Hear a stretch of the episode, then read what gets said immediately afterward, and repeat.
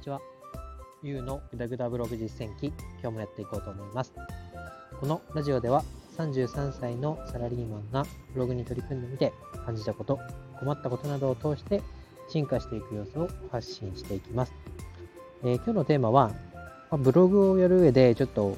知っておいた方がいいなっていうことがありましたので、えー、そのことについて、えー、話したいと思います。えそれは、えっ、と、堀江貴文さんホリエモンが、えー、 Voicy という音声のプラットフォームで話していたことなんですけど、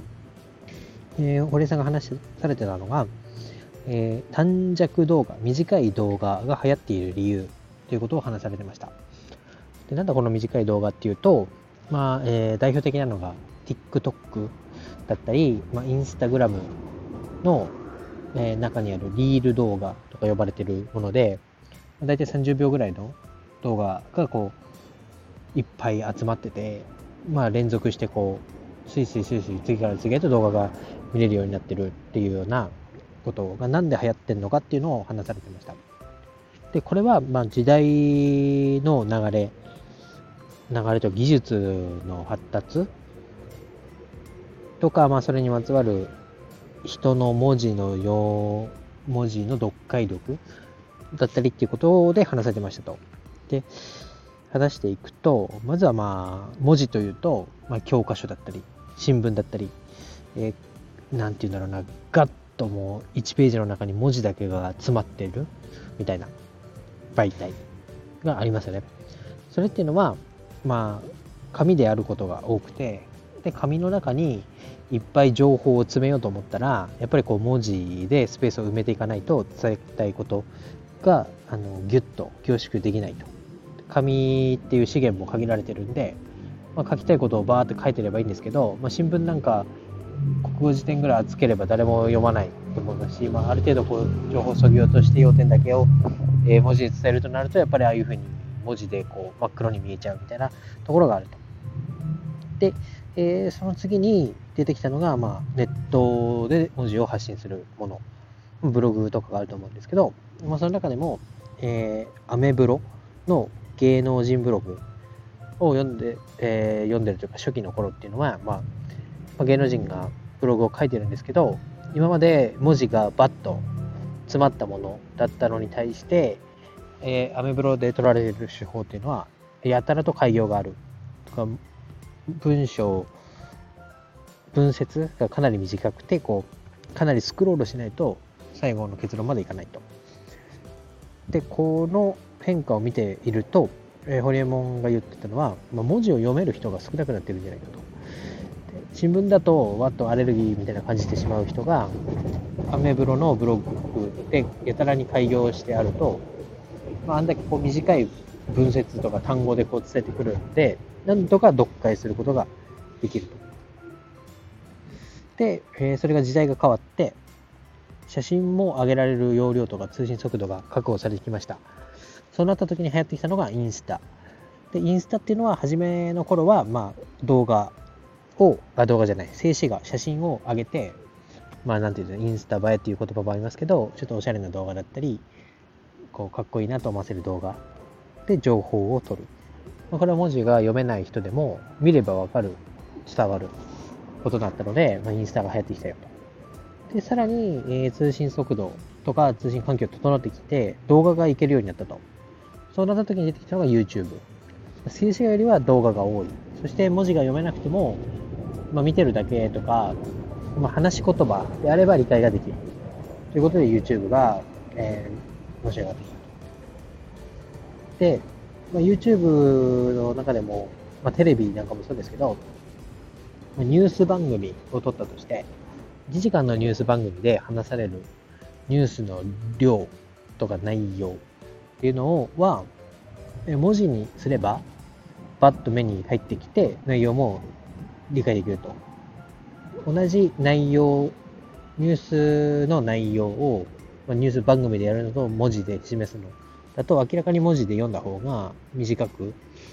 えー、知識も吸収できるのに、まあ、ニュース番組で1時間こう喋ってダラダラやると。なんでだってなった時にはやっぱり文字が読めないんで話し言葉で聞いてた方が情報が取れるっていう人たちが多く見るので視聴率も上がってニュース番組が今存在していると。ただ時間がかかる。文字だとパッと読めば例えばなんだろうな Facebook がメーターという会社になりました。っていうのが文字で書いてばひゃっと何秒か2秒ぐらいでこう吸収できるのにニュースニュースの読み上げアナウンサーが読み上げることは、えー、Facebook がメタ社に解明しましたよ。っていうので大体4秒とか5秒とか取られちゃう。でこれがニュースが重なっていくとかなり多くなさいで動画見てるとやっぱり時間が足んないな。ってことで出てきたのが、まあ、TikTok だったりそのリール動画っていう短く要点だけがまとまっている動画。文字が読めなくても時間がなくても吸収できる。っていうのが今流行ってるっていうのを、まあ、分かりやすく堀山さんが解説されてましたと。でなんならその、ググるっていう言葉もありますけど、分かんないことがあったら Google に文字を打ち込んで検索をかけて、で、答えが出てくるというのが今までの概念だったと思うんですけど、今の若い子たちっていうのは、Google をしないで TikTok で検索をすると。なんでかっていうと、Google で検索をすると、検索結果が文字で出てくるのに対して、TikTok の中で検索をすると、動画、動画というか短い動画でパンと出てくると。で、試しに、えー、昨日からすみません、麻婆豆腐東京で調べてみると、Google だったら文字で食べログっていうのがありますとか、グルナビが出てきます。で、文字がバッと出てくるのに対して、えー、TikTok で東京麻婆豆腐で調べると、ま、美味しそうな麻婆豆腐の絵と、その、あ絵っていうか写真と、その横に赤坂なんとか店みたいなのがバーって出てくるんですね。で、まあ、読みたくない人にとっては、その文字で、文字と写真でパッと出てきて、で、ビジュアル的に、や視覚的に、麻婆豆腐の辛そうな、美味しそうな、もういかにも汗をかきそうな写真が出てくると、もうそれで調べて行ってみようってことになるんだなということを言ってました。なのでこれから、まあ、なんだろうな、自分のブログが読まれるようになったらっていう前提、プラス、まあ、若い子に訴求していくなら読んでもらうには、ということを考えると、うーまあ、なんだろう、前も言いましたけど、難しい言葉を知ったかぶりして使わない。誰でもわかる平易な言葉で簡潔に書く。で、余計な、えー、とてもと、しっかりとか、そんなのを使わなくていいところでは使わないで、えー、もう短い文節で書いていく。と、あとはビジュアル、ビジュアル視覚的にも訴求できるように、えー、例えばこう、トップ画面からスクロールしていった時に、えー、文字だけのページにならないように写真を差し込むであったり、うんボックスとか、なんだろう、囲みとか、あとは、なんだろう、リストみたいな、丸1、丸2、丸3みたいに、短く要点だけを伝える項目を増やすとか、いろいろ考えるべきところが多いなと思いました。堀江さんが話されてる方が、かなりこう、時系列に沿って分かりやすく、